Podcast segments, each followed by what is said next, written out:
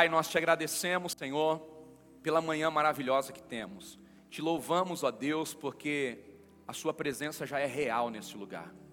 Te agradecemos, ó Pai, porque entre os louvores, ó Deus, a manifestação da Sua glória veio aqui, Pai. E nós te bendizemos, ó Deus, porque somos privilegiados, ó Deus, de ter o Senhor na nossa reunião, de ter o Senhor na nossa vida. Pai, continuamos te dando toda a liberdade sobre este lugar, Pai, sobre as nossas vidas. Deus, nós nos rendemos agora diante da Sua palavra, Senhor, que é poderosa, diante da Sua palavra, Deus, que é eficaz. Não lemos o texto ainda, ó Deus, mas já entendemos, ó Deus, pelo Espírito, que tudo que tem na Tua palavra é bom, é perfeito e é agradável para nós. A Tua palavra, ó Deus, é poderosa, a tua palavra, ó Pai, é alimento para as nossas vidas, ó Deus. E nós recebemos a Sua palavra, Senhor, com alegria. Do mesmo jeito que nós recebemos a tua bênção e o teu favor com alegria. Pai, que essa manhã seja uma manhã de entendimento para nós e que o teu Espírito Santo tenha liberdade para moldar o nosso coração, para moldar a nossa mente e nos levar, ó Deus, ao centro da Sua vontade, Pai. É o que nós te pedimos e te agradecemos em o nome do Teu Filho amado Jesus, que vive e reina para sempre. Amém e amém. Você pode dizer amém? amém? Assim seja no nome de Jesus. Queridos, pega a tua Bíblia aí, vai comigo em Lucas, capítulo de número 16. Lucas, capítulo de número 16. Eu queria que você pegasse a sua Bíblia aí. Os meninos não vão colocar no telão. Eu tenho desafiado os irmãos a trazerem Bíblia para a igreja. E para isso eu preciso forçar um pouquinho esse entendimento. Então, se eu colocar sempre a Bíblia no telão, eu vou estar te ajudando a não carregar uma Bíblia. Ah, pastor, eu não consigo andar com uma Bíblia na mão, às vezes eu venho do trabalho. Então, baixa no teu celular, no teu tablet. Mas eu queria te desafiar, se você puder, a vir para o culto e trazer sempre a sua, o seu manual de vida. Amém? Para te ajudar. A palavra de Deus. Lucas capítulo 16, versículo 1 em diante vai dizer assim: o texto é a parábola do mordomo infiel. E dizia também aos seus discípulos: Havia um certo homem rico, o qual tinha um mordomo. E este foi acusado perante ele de dissipar os seus bens. E ele, o chamando, disse-lhe: O que é isso que eu ouço de ti? Dá contas da tua mordomia porque já não poderás ser mais o meu mordomo. E o mordomo disse consigo: O que farei? Pois que o meu senhor me tira a mordomia? Cavar não posso, de mendigar eu tenho vergonha. E eu sei que hei de fazer para que quando eu for desapossado da mordomia, me recebam em suas casas. E chamando a si cada um dos devedores do seu senhor, disse ao primeiro: Quanto tu deves ao meu senhor? E ele respondeu: Cem medidas de azeite. E disse-lhe então: Toma a tua obrigação, assentando-te, escreve aí, cinquenta. E disse depois ao outro: E tu, quanto deves ao meu senhor? E ele respondeu: Cem alqueires de trigo. E disse-lhe ele: Toma a tua obrigação aí e escreve então 80. E louvou aquele senhor, o injusto mordomo, por haver procedido prudentemente. Porque os filhos deste mundo são mais prudentes na sua geração do que os filhos da luz. Eu queria só abrir um parêntese aqui, no versículo 8, para a gente refletir, e eu vou continuar a leitura. Então, eu queria só te fazer entender isso. A Bíblia diz que Jesus está reunido com seus discípulos, amém? E aí ele decide contar uma parábola. Ele reúne os seus discípulos e diz assim: Olha, existia um homem muito rico, e esse homem tinha um mordomo que cuidava das coisas dele. E ele descobriu que esse mordomo estava pegando as suas finanças e administrando de forma equivocada. Então ele chama esse mordomo e diz para ele: O que, que eu estou ouvindo sobre você? a respeito daquilo que eu coloquei nas tuas mãos para você cuidar. É verdade? Eu não vou mais poder deixar você cuidar do que é meu, porque eu estou ouvindo falar que você está sendo um mordomo infiel. E aí aquele homem que é repreendido pelo seu senhor sai, e ele começa a refletir: peraí, já que eu vou perder a mordomia, o que, que vai sobrar para mim? O que, que eu vou fazer? Cavar, eu não sei. Em outras palavras, ele está dizendo: trabalhar com serviço braçal, eu não sei, eu não tenho essa habilidade. Pedir ajuda para as pessoas, eu também não consigo, porque eu sou tímido, eu tenho vergonha. Que, que eu vou fazer então? Então esse homem, ele para e ele começa a pensar: se o meu Senhor me rejeitar, para que lugar eu vou? Se o meu Senhor me rejeitar, qual vai ser o meu destino? Aí ele lembra: ah, o meu Senhor tem os credores, eu vou lá conversar com eles. Quem sabe, se eu for bom com eles, se eu aliviar o que eles devem, quando o meu Senhor me expulsar, eles me recebem. Aí sabe o que ele faz? Ele deixa o Senhor e vai na direção dos credores do seu Senhor. Chama eles e diz assim: Quanto você deve para o meu Senhor? Aí um diz assim: Olha, eu devo 100 medidas de azeite. Faz o seguinte: se senta aí, pega um papel, vai lá na promissória, que está escrito 100, apaga aí 100, coloca 50. Você não deve mais 100, agora você só deve 50, tá bom? Fica tranquilo, meu senhor não vai saber. Ele vai para o outro e diz assim: Quanto você deve para o meu senhor? Eu devo 100 medidas de trigo. Senta aí, pega a tua promissória, apaga 100, coloca 80, e está tudo certo. É entre eu e você, fica tranquilo, meu Senhor não vai saber. E aí, o que me chama a atenção é o que diz esse versículo aqui. Olha o que diz o versículo de número 8. Pega a sua Bíblia aí. E louvou aquele Senhor, o injusto mordomo, por haver procedido prudentemente. Pergunta: essa atitude foi certa ou foi errada?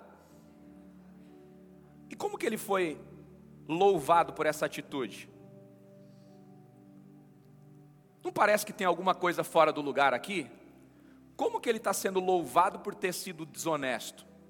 Sabe o que o Senhor está dizendo para ele? Você está sendo e fazendo o que está dentro de você. Esse é você. E você está fazendo e reproduzindo aquilo que você é.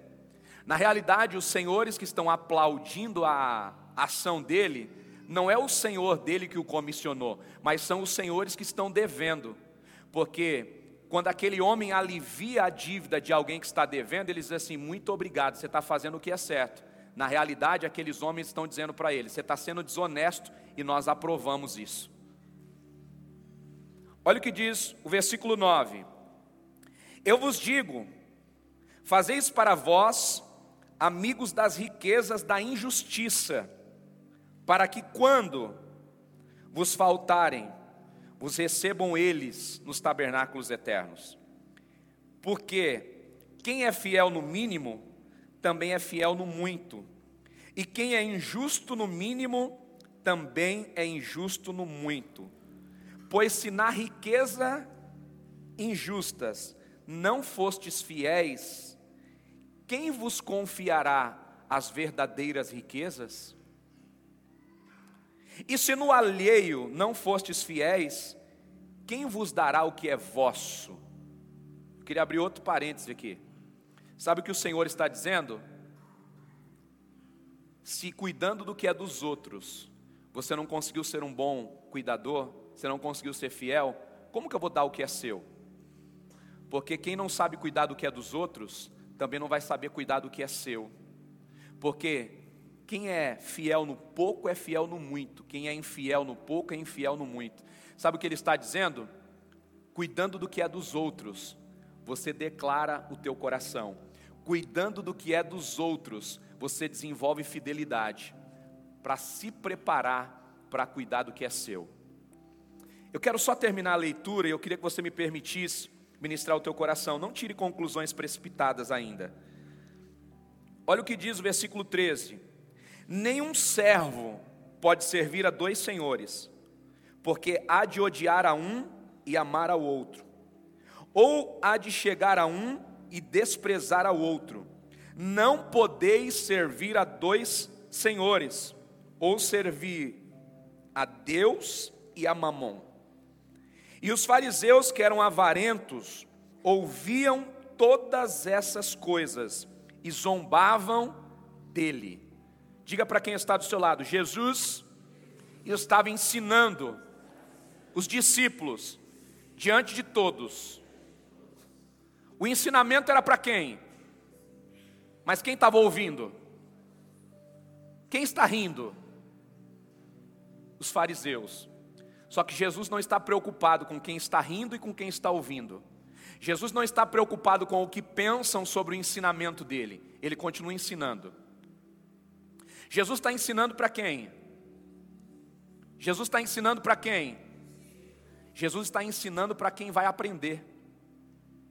Porque os fariseus ouvem, mas já não aprendem. É por isso que Jesus não fala para eles. Jesus fala para os. Pergunta para quem está do seu lado: Você é discípulo? Faz outra pergunta para ele. Se você está ouvindo, é sinal que você é discípulo. Se você já não ouve mais o seu Senhor, é sinal que você está na classe daqueles que são considerados fariseus. Os fariseus aqui, queridos, não é uma ofensa. Os fariseus aqui são pessoas que ouvem o que Jesus fala, mas já não conseguem deixar o seu coração ser ensinável à palavra. Está conseguindo entender isso? Eu quero terminar para a gente entrar aqui na palavra, é, é, no, nos tópicos que eu quero ministrar ao seu coração. Versículo de número 15: E disse-lhes: Vós sois, e disse-lhes: Vós sois os que vós justificais a vós mesmos diante dos homens, mas Deus conhece os vossos corações, porque o que entre os homens é elevado, perante Deus é abominação. Olha o que ele está dizendo: diante dos homens você é o que você fala, mas diante dos céus você é o que você carrega dentro do seu coração. Sabe o que Jesus está dizendo? Você pode ser bom de discurso e péssimo de atitude. Só que o bom discurso convence as pessoas, mas a integridade de coração convence os céus. É isso que Jesus está dizendo. E eu encerro no versículo de número 16.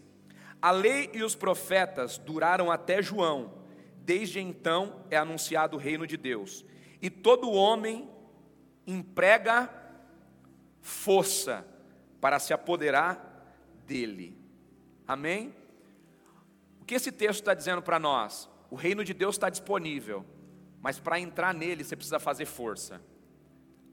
Para entrar nele você precisa se esforçar. Queridos, esse texto aqui mexe muito conosco. Por quê? Porque esse texto aqui está falando de um senhor muito rico, está falando de credores, está falando do seu mordomo. Então eu queria que você entendesse isso. A Bíblia diz que o homem rico descobre que o seu mordomo está defraudando ele, roubando ele. O que, que ele faz? Primeiro, ele deixa o mordomo saber que ele sabe. Só que ele não tira o cargo imediatamente. O texto diz que ele chama o mordomo e diz assim: Olha, eu sei o que você está fazendo, é verdade? Em outras palavras, sabe o que o Senhor está fazendo? Ele está dando uma oportunidade para o mordomo de fazer o quê? De questionar. Não, o que estão falando é mentira. Não, o que estão dizendo aí não é verdade. Eu estou administrando bem o que é seu. Só que esse mordomo não faz isso. O que, que ele faz? Ele se cala. O Senhor está falando com ele: Olha, eu estou ouvindo falar que você está sendo desonesto na mordomia daquilo que é meu. É verdade? Ele se cala. Ele está diante de uma oportunidade, mas ele não quer a oportunidade.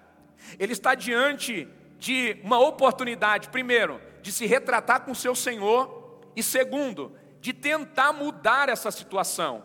Então a primeira coisa que eu quero que você entenda é que o homem rico não toma aquilo que ele deu. Amém? Ele não toma. A primeira coisa que ele faz é ele deixa o mordomo ter a certeza que ele sabe o que ele está fazendo. Diga para quem está do seu lado: Deus nunca toma o que ele dá, mas ele te deixa consciente de que você está administrando mal o que ele te entrega. Primeira coisa que eu quero que você anote. A Bíblia vai dizer, irmãos, que esse mordomo, diante do questionamento do seu senhor, ele toma algumas atitudes. Quais são as atitudes? Primeiro, ele não se arrepende do que ele está fazendo. Por que, que eu digo que ele não se arrepende? Porque a primeira coisa que ele faz é colocar as suas limitações na frente. Qual é a primeira coisa que esse homem faz? Ele diz assim: peraí, cavar eu não sei, pedir eu tenho vergonha, o que, que eu vou fazer? O meu Senhor vai me desprezar, eu vou parar de cuidar do que é dele, o que, que eu vou fazer? Então ele vai procurar um jeito de se dar bem, ele vai procurar um jeito de ser aceito, e o que, que ele faz? Ele vai para os homens que estão devendo para o seu Senhor, ou seja, em vez de se preocupar em tentar se retratar, em vez de se preocupar em tentar ter uma segunda chance, ele revela o que está dentro do coração dele. Ele revela as intenções que estão dentro do coração dele. E algo muito grave acontece aqui, gente. E eu queria que você prestasse atenção nisso. A primeira coisa que esse homem faz é tentar procurar alguém que concorda com o que ele faz. É tentar procurar alguém que está acostumado a lidar da forma que ele lida. Deixa eu fazer uma pergunta para você. Se alguém te propor fazer um negócio desonesto, qual vai ser a sua resposta? Se alguém falar assim, olha, vamos dar um jeitinho nisso aí que você está fazendo, vamos procurar um outro caminho, qual vai ser a sua resposta? Eu queria só te fazer pensar numa coisa. Por que, que esse homem, quando decide que ele vai ser desonesto, procura duas pessoas que estão devendo? Porque ele sabe que essas pessoas que ele vai procurar vão aceitar o que ele está propondo. Porque aquele homem que deve 100 medidas de azeite poderia dizer para ele: toma vergonha na sua cara, eu devo 100 e vou pagar 100, sim ou não? Aquele homem que devia 100 medidas de farinha podia dizer para ele: você está pensando que eu sou quem? Você está pensando que eu sou desonesto? Eu devo 100, eu vou pagar 100, eu não vou pagar 80.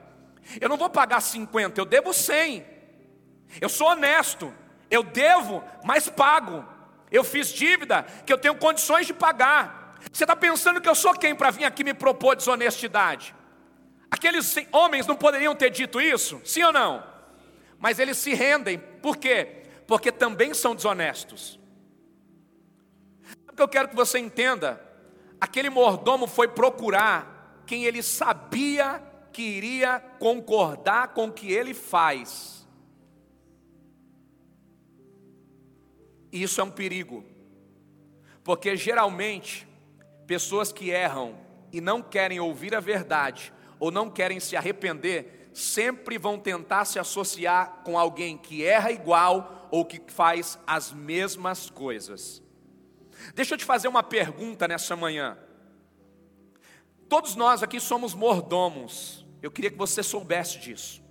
Tudo que você tem não é seu.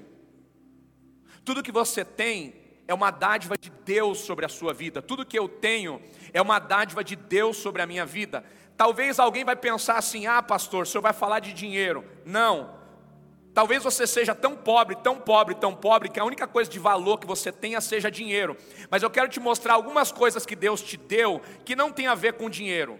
Existem muitas coisas que Deus nos colocou para administrar. Primeiro, Deus te deu uma família, amém? Deixa eu te fazer uma pergunta: como que você está cuidando dela? Como que você está cuidando da família que Deus te deu? Porque quem te deu foi Deus, amém? Ou foi você que construiu? Você tem certeza que a sua família foi Deus que te deu? Você merecia, mas Deus te deu. A pergunta é: como você está cuidando? Porque se você é mordomo, essa família que Deus te deu não é sua, é de quem? Mas como você está cuidando daquilo que Ele te deu? Deixa eu te fazer outra pergunta. Como que você está cuidando do ministério que Deus te deu? Porque talvez você diga assim, pastor, mas eu não sou do altar, eu não tenho nenhum cargo. Eu posso te garantir que você tem um ministério. Eu posso te garantir que nos planos de Deus, existe um encargo para você. Você foi chamado para pregar o Evangelho, queira você ou não. Você foi chamado para ser luz, queira você ou não. Você tem um ministério. Na agenda de Deus tem o seu nome e tem o seu cargo. Qual é o teu cargo? Pregador do Evangelho responsável de anunciar as boas novas. A pergunta é: como você está cuidando do teu ministério? Outra pergunta: quem aqui acredita no Espírito Santo? Quem acredita no Espírito Santo, por favor, me ajuda a pregar. Levanta a mão aí, dá um glória. Você acredita no Espírito Santo? Amém?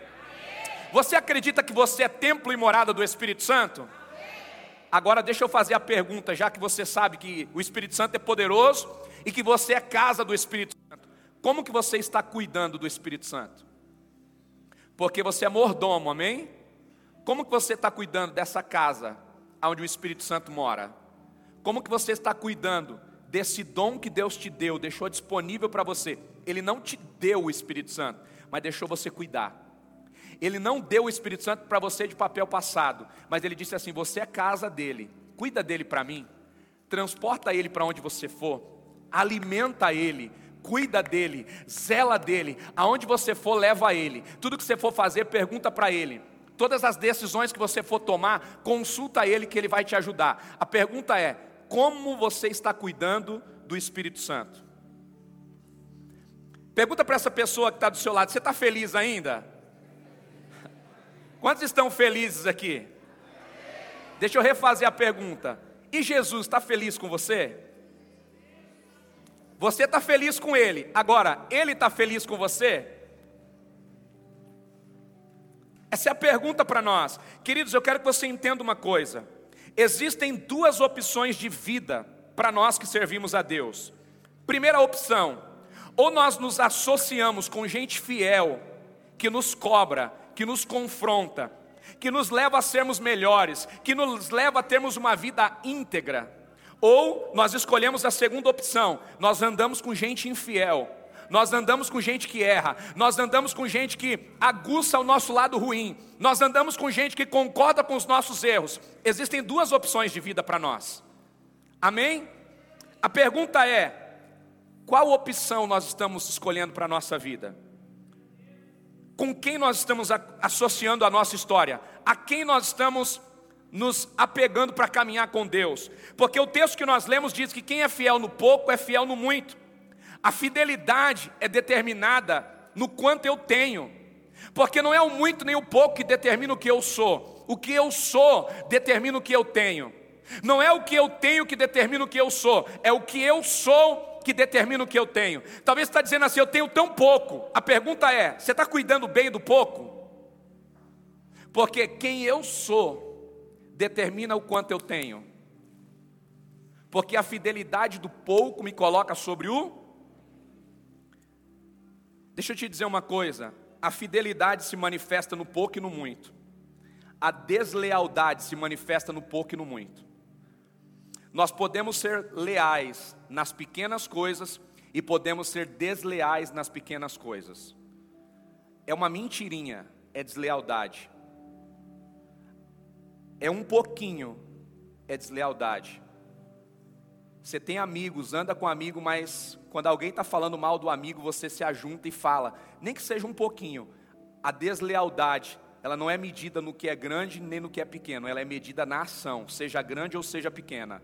A fidelidade é no pouco e é no muito. A deslealdade é no pouco e é no muito. Sabe, queridos, eu queria começar a pregação aqui, porque o tema dessa pregação é: somos insatisfeitos. Esse é o tema da mensagem. A mensagem que eu queria colocar, o título que eu queria colocar, eu não posso colocar, porque se eu colocar, a mensagem soa mal. Mas eu vou te explicar dentro da Bíblia. O título que eu queria colocar dentro desse texto é O Mamon que existe dentro de nós. Só que se eu colocasse o texto dessa mensagem, o mamon que existe dentro de nós, você não me daria abertura para pregar primeiro, você já iria é, fazer uma interpretação equivocada. Então o tema da mensagem é: somos insatisfeitos. Pastor, eu não. Eu não, eu sou satisfeito, eu sou grato ao que eu tenho. Então eu queria te fazer algumas perguntas para a gente chegar juntos numa conclusão. Amém? E é aqui que eu começo a pregar. Deixa eu fazer uma pergunta para você.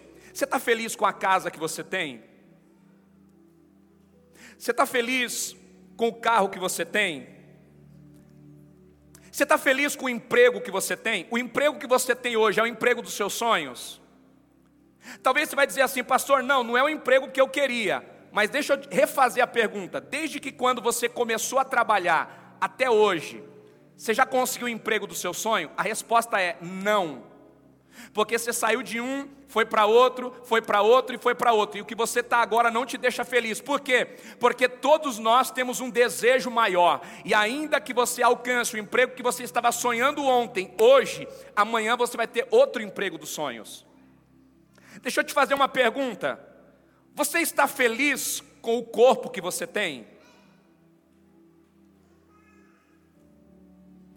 O magrinho queria engordar. O gordinho queria emagrecer.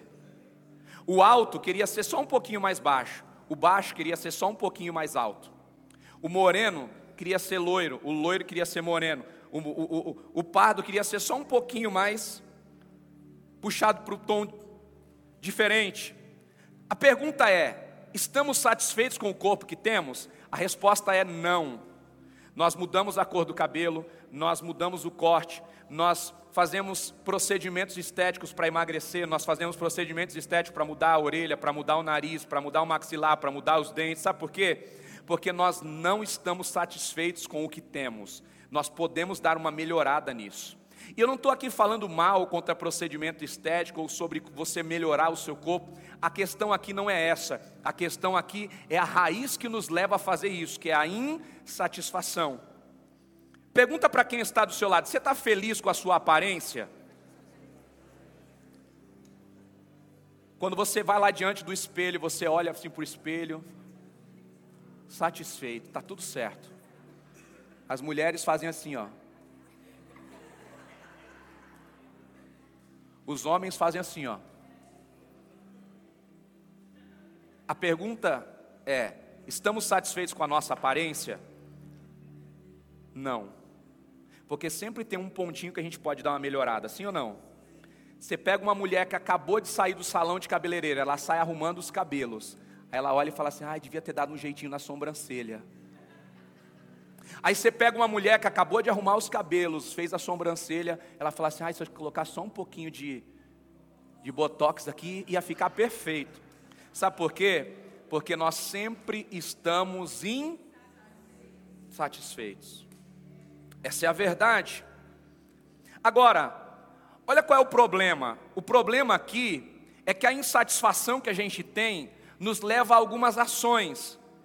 E é aí que mora o problema. Por quê? Porque a nossa insatisfação nos leva a uma ação. Qual ação? Mudar aquilo que me deixa insatisfeito. E aí onde começa o problema? Se eu estou insatisfeito com o meu peso, o que, que eu faço? Eu começo uma ação para emagrecer.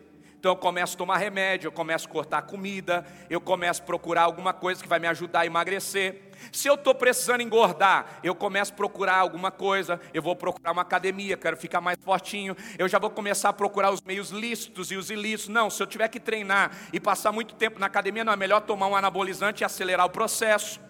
Se eu tiver gordinho, em vez de eu fazer uma dieta, melhorar a, a, minha forma de comer, educar a minha vida, não, não, não tenho tempo para isso. Qual é o remédio que emagrece? Qual é o remédio que seca a barriga? Qual é o procedimento que eu posso fazer? Sabe por quê? A gente não quer respeitar processos, a gente quer resultados.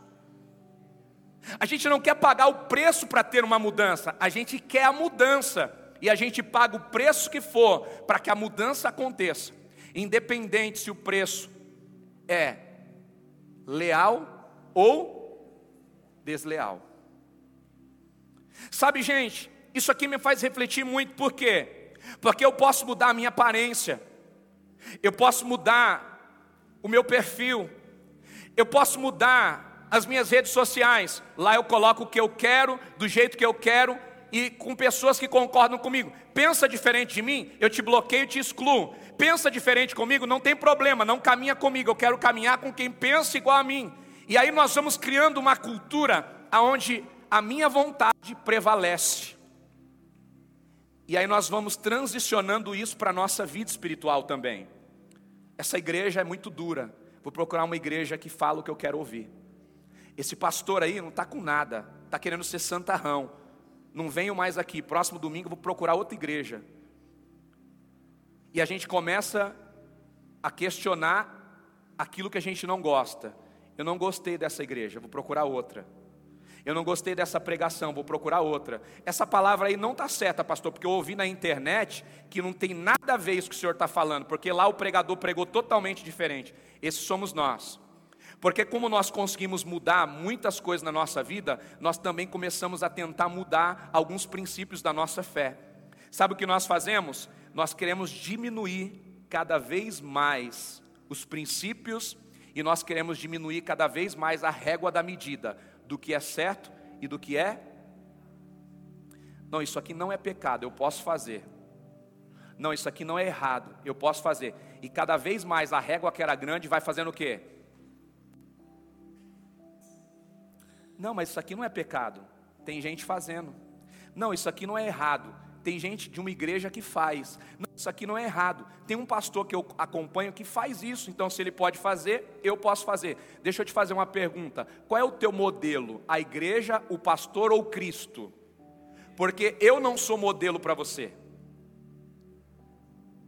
Eu posso ser alguém que está sendo representante de Deus, mas se eu errar e você estiver olhando para mim, você vai errar comigo. Eu posso ser o mensageiro de Deus para você, mas não posso ser o modelo que você vai seguir. O modelo que você precisa seguir é Jesus, porque homens são falhos, Cristo não. Homens erram, Cristo não. A teoria dos homens erra, a palavra de Deus não. Hoje eu penso de um jeito, amanhã eu posso pensar diferente. Hoje eu prego um estilo, amanhã posso pregar outro estilo mas a palavra de Deus é inabalável, ela é imutável, ela é a mesma, e é sobre ela que nós devemos viver, e é sobre ela que nós devemos estabelecer a nossa vida. Não é a vontade do pastor César, não é a vontade da pastora Ingrid, não é a vontade de nenhum dos pastores, mas é a vontade de Deus para a nossa vida, porque é a palavra de Deus que é o manual para a nossa história. Será que tem alguém aqui para dar um glória a essa palavra que é poderosa e muda a nossa vida?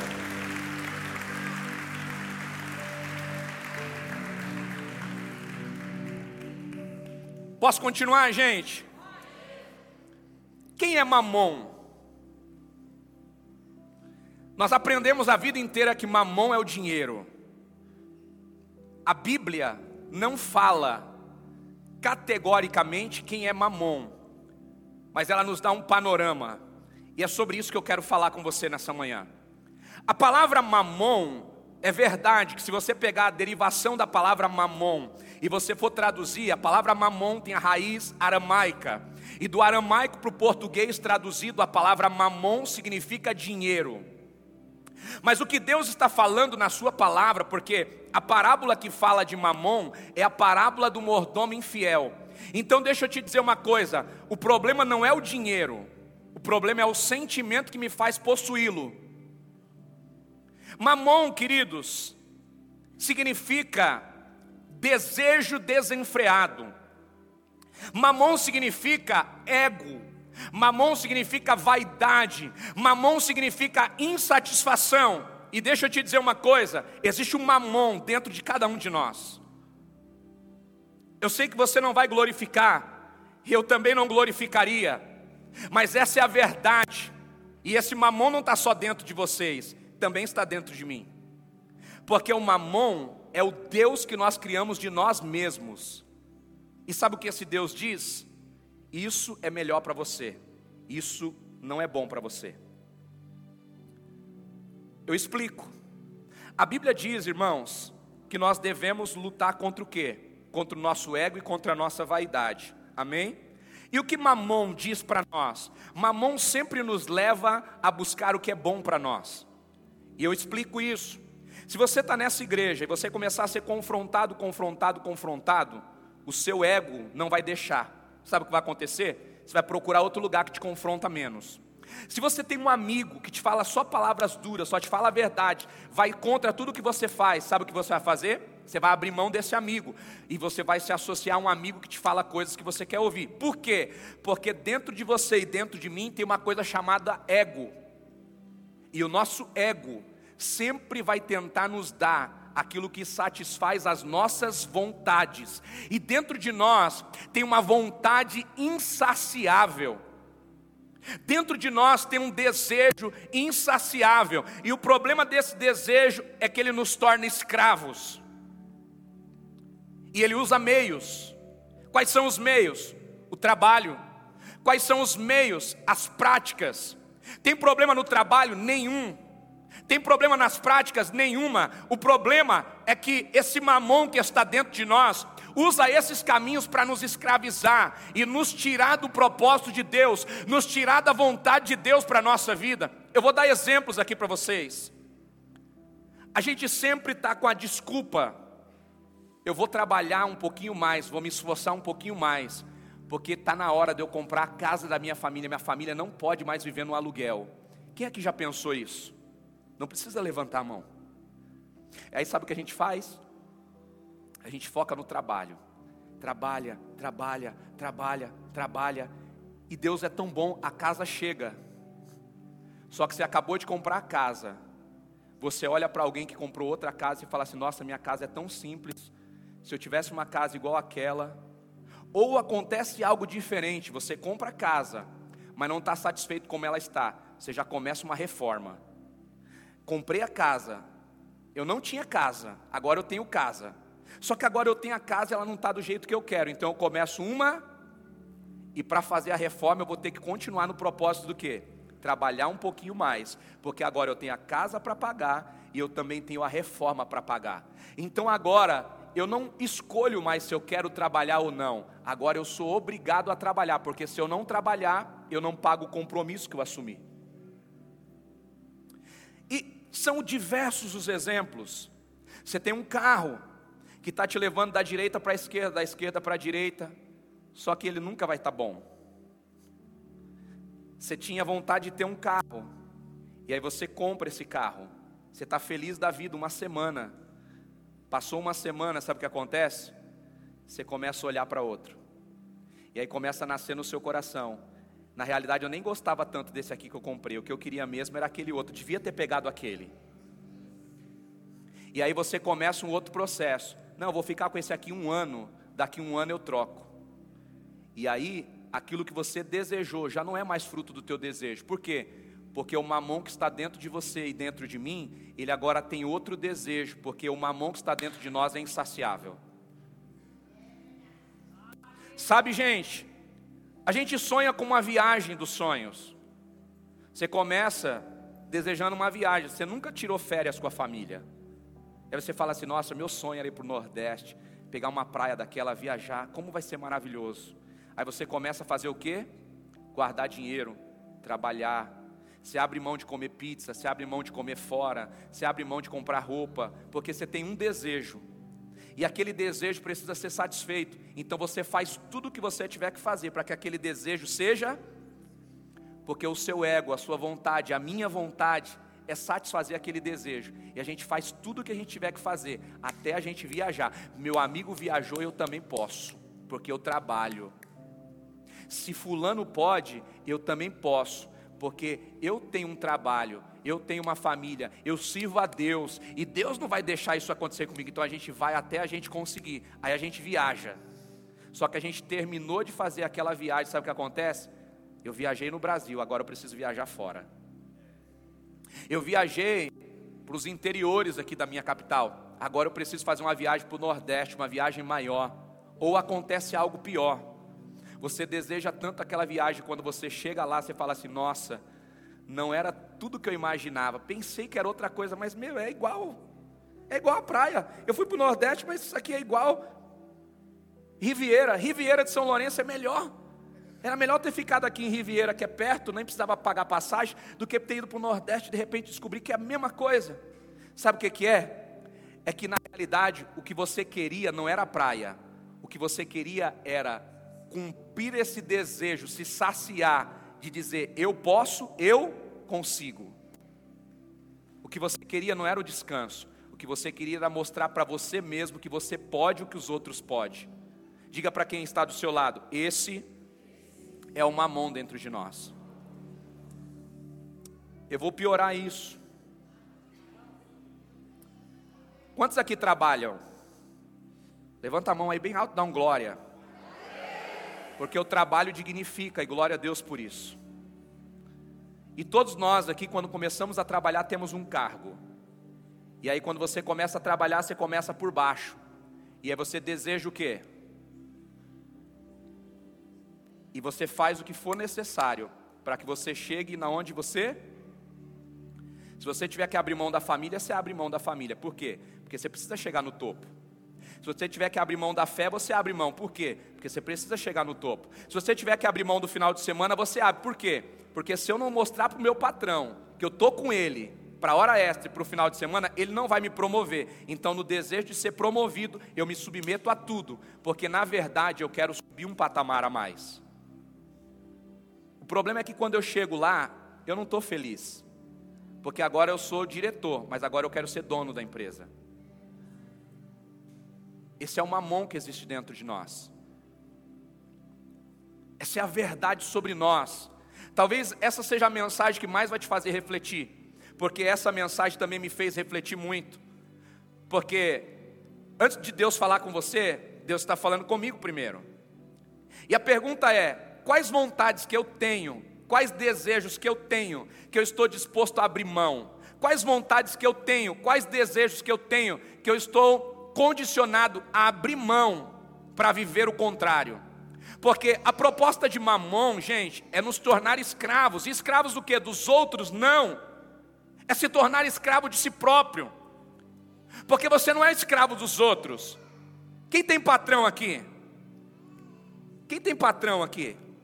Se você quiser amanhã pedir as contas, você pode ou não pode? Pode. Você pode chegar lá amanhã e dizer, patrão, não vou trabalhar mais aqui. Não sou obrigado a receber suas ordens. Você pode fazer isso, sim ou não? Pode. Consegue? Talvez não. O problema de não conseguir não tem a ver com não ter coragem. O problema é que, mesmo insatisfeito com o patrão, com a empresa, você tem contas para pagar. E porque você tem contas para pagar, você se submete ao patrão, se submete ao que você não gosta. Porque, na verdade, o problema não é o trabalho, o problema é que você tem que cumprir com o compromisso que você assumiu. E esse é o nosso problema que sempre nós estamos escravos, mas não são de pessoas ou de situações, nós estamos escravos das nossas próprias decisões, nós estamos escravos dos desejos que a gente quer alimentar e não abre mão deles e não consegue enxergar que eles são os desejos que nos fazem tomar decisões erradas, desejar coisas erradas, porque na verdade esse mamão que existe dentro de nós, ele nunca está satisfeito com o que a gente tem. E sempre a gente quer mais mais e quer mais e quer mais, e nada vai estar bom e nada vai estar suficiente. Essa é a verdade. Mas eu queria ler um texto com vocês, Provérbios 27. Provérbios 27, estou encerrando, gente. Provérbios 27, versículo 18 diz assim: O que cuida da figueira comerá do seu fruto, e o que olha para o seu Senhor será honrado. Como a água no rosto corresponde ao rosto, assim o coração do homem ao homem. Como o inferno e a perdição nunca se fartam, assim os olhos do homem nunca se satisfazem. Esse texto aqui, irmãos, me bateu com tanta força. Porque essa é a verdade de Deus para nós. Olha o que o texto está dizendo para nós: o que cuida da figueira, come do seu fruto. Justo ou injusto? Justo. Quem cuida de uma árvore merece comer dela. Tudo bem até aqui? Amém ou não amém? Eu cuido do que é meu e sou honrado pelo que eu cuido. Glória a Deus por isso, amém? Pode dar um glória a Deus por isso? Eu cuido da árvore e como fruto, glória a Deus. Tudo certo. Mas qual é o problema? Eu não quero cuidar da árvore, não quero gastar tempo com a árvore, não quero plantar a árvore, esperar ela crescer, não quero adubar, não quero regar, mas eu quero o fruto. E aí está o problema porque o que nós queremos nem sempre é fruto do que estamos produzindo. Nós queremos a honra, Mas estamos trabalhando para ser honrados? Nós queremos viver o melhor de Deus, mas estamos cuidando da nossa fé? O que reflete o rosto na água é o rosto do homem. O que o texto está dizendo? Se eu vou diante de uma lagoa, se eu vou diante de um rio, águas paradas, e eu olho para essa água, qual é o reflexo que eu vejo lá? O meu rosto. Aí, Salomão vai mais fundo e ele diz assim: O que tem no coração do homem, esse é o homem. Porque aquilo que está dentro de nós revela quem de verdade nós somos. A pergunta é: o que tem dentro de cada um de nós? A pergunta é: o que está aí dentro e o que está aqui dentro? Porque o que está aqui dentro é o que desenha o que está aqui fora. Em alguns momentos a gente até consegue enganar, mas na verdade, nas horas onde nós somos colocados sob pressão, nas horas onde nós somos colocados contra a parede, aquilo que está dentro é o que se manifesta. Você é, geralmente, aquilo que você faz quando você está insatisfeito ou nervoso. Isso nos preocupa, porque quando estamos insatisfeitos e nervosos, nós nos desconhecemos. E essa pessoa que a gente desconhece, quando está nervoso ou insatisfeito, é a pessoa que nós somos de verdade. Olha o que o texto diz: os olhos não se satisfazem, como a perdição e como o inferno. Assim são os olhos, eles nunca se satisfazem. Sabe o que os nossos olhos sempre estão dizendo? Existe algo melhor, existe um lugar melhor, existe uma estação melhor, existe uma condição melhor. Esses são os nossos olhos. Amém?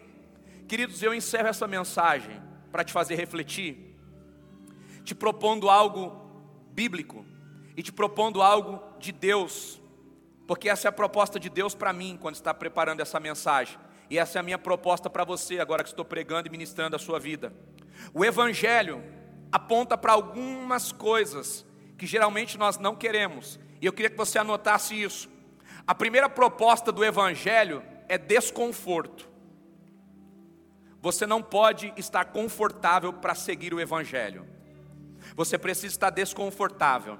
Você não pode estar confortável com o seu nível de fé. Você precisa ir além. Você não pode estar confortável com a quantidade de cultos que você vem na igreja. Você precisa ir além. Você não pode estar confortável com o seu status social. Você precisa entender que você pode ir mais fundo, porque o evangelho aponta para desconforto. Se você está confortável no lugar onde você está, falando de posição diante de Deus, isso não é evangelho. Porque o evangelho é desconforto. Quem está gostando, quem está confortável com essa palavra? Eu tenho certeza que você está desconfortável. Mais desconfortável estou eu de pregar. Mas o Evangelho não é sobre conforto, não é sobre pregar o que eu quero, é sobre pregar o que precisa ser pregado. O Evangelho não é sobre falar o que as pessoas gostam de ouvir para ser aplaudido, mas é falar o que elas precisam ouvir para ser recompensado pelo céu. Porque o Evangelho é desconforto para nós.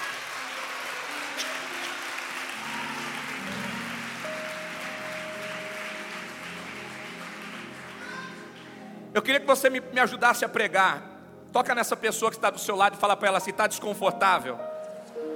Então você está no lugar certo. Você está onde o Evangelho está sendo pregado. Porque o Evangelho é desconforto. O Evangelho nos faz olhar para dentro de nós. E quando a gente olha para dentro de nós, a gente percebe que está tudo errado. A gente percebe que tem muita coisa que precisa mudar. A gente percebe que tem muita coisa que precisa ser alinhado.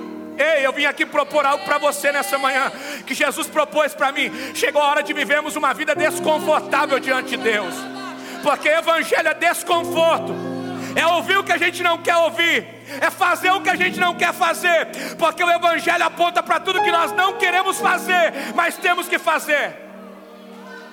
Você não quer perdoar, mas tem que perdoar.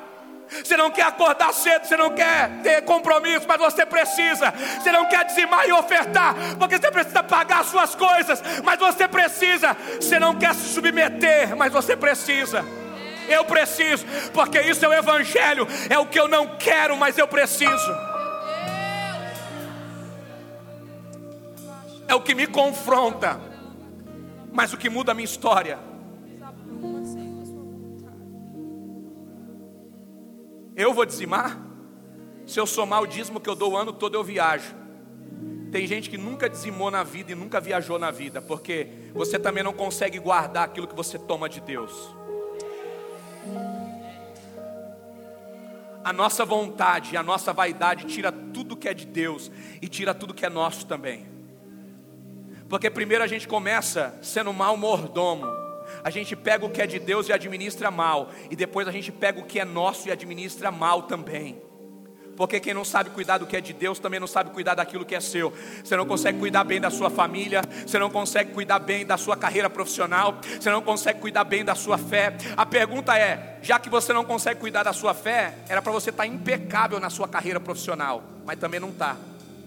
Era para você estar tá impecável na sua família, mas também não dá. Não tá. Por quê? Porque quando a gente é ruim em uma área, a gente é ruim em todas. Você quer organizar a sua vida? Começa organizando a sua fé. Porque depois, se você organizar a sua fé, você vai organizar a sua família, você vai organizar a sua profissão, você vai organizar suas finanças, você vai organizar a sua história, e tudo vai ser governado pela ação do desconforto que a palavra de Deus gerou na sua vida.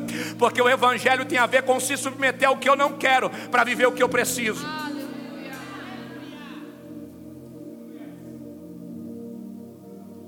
Ontem eu estava ouvindo uma mensagem do Douglas, do Discope, e ele falava sobre a fome. E aquilo mexeu muito comigo. Porque ele começou a usar exemplos que a gente começa a ouvir e a gente percebe é muito verdade. E uma das coisas que ele usou para dizer sobre fome, ele disse assim: quem aqui tem filhos? E todos nós temos filhos, amém? Quem tem filhos pequenos aqui? Quando você coloca o teu filho diante da mesa e fala para ele, ó, tem brócolis, tem legumes e vegetais para ele comer, na maioria das vezes ele não quer comer. A pergunta é por quê? Porque ele tem opções. Porque uma criança que tem à disposição dela salgadinho, bolacha e doce, que são os aperitivos, ela não vai querer comer comida. Porque a vontade que está dentro dela, o ego que está dentro dela e o desejo que está dentro dela é de consumir aquilo que ela não precisa e é de comer aquilo que enche os olhos dela. Então é bem verdade que o teu filho na tua casa come o que ele quer. Agora, quando você pega o teu filho e manda ele para a escola, chega na escola, ele não tem opções, ele come o que tem. Então essa criança quando se senta na mesa, olha para outras crianças comendo vegetais, geralmente ela come. Por quê? Porque fome produz fome. E quando essa criança não tem a opção do aperitivo e ela está com fome, ela come o que ela precisa comer. E geralmente até come o que ela não gosta. E aonde vem a palavra, pastor? Porque essa criança muitas vezes também somos nós. A gente vive comendo aperitivos. Porque aquilo que a gente verdadeiramente precisava comer, a gente não quer comer. A gente assiste um videozinho aqui e compartilha a gente assiste uma mensagenzinha aqui, compartilha, e quando a gente vem para ouvir a verdadeira palavra, a gente não quer ouvir. Por quê? Porque a gente já sabe o que a gente gosta de comer. E geralmente o que a gente gosta de comer não nos satisfaz, não nos dá os nutrientes que nós precisamos. Enche a nossa barriga, mas não mata a nossa fome. Enche a nossa barriga, mas não dá as vitaminas que nós precisamos. Enche o estômago, mas não produz vida para o corpo. A pergunta é: o que estamos comendo? E eu encerro te dizendo uma coisa, queridos. Essa palavra de domingo que você recebe também não é prato principal. Isso aqui é aperitivo. Porque tudo que você come no domingo no culto é um aperitivo. O prato principal é o que você come em casa. Só que tem muita gente que está sobrevivendo de aperitivo. O pastor todo domingo tem que tirar um coelho da cartola para te alimentar, porque se ele não te alimentar no domingo, você morre na semana. Porque você está comendo aperitivo no domingo de manhã, no domingo à noite, não está comendo mais nada em casa. A igreja não foi feita para te dar prato principal, a igreja foi feita para te dar aperitivo. E o prato principal você come sozinho em casa. Porque você tem a receita e você pode cozinhar o que você quiser. Você tem a receita, o manual, você pode comer o que você quiser. Prepara o seu alimento, para de comer o alimento que os outros já prepararam. Prepara a sua comida, prepara aquilo que você precisa comer. Você não pode sobreviver daquilo que está pronto que alguém preparou. Você precisa fazer a sua comida em casa, você precisa se alimentar em casa. Chegou a hora de nós nos alimentarmos de vida, da vida de Deus. Será que tem alguém aqui que está entendendo isso nessa manhã? Será que você pode se colocar sobre os seus pés, adorando, celebrando ao Senhor?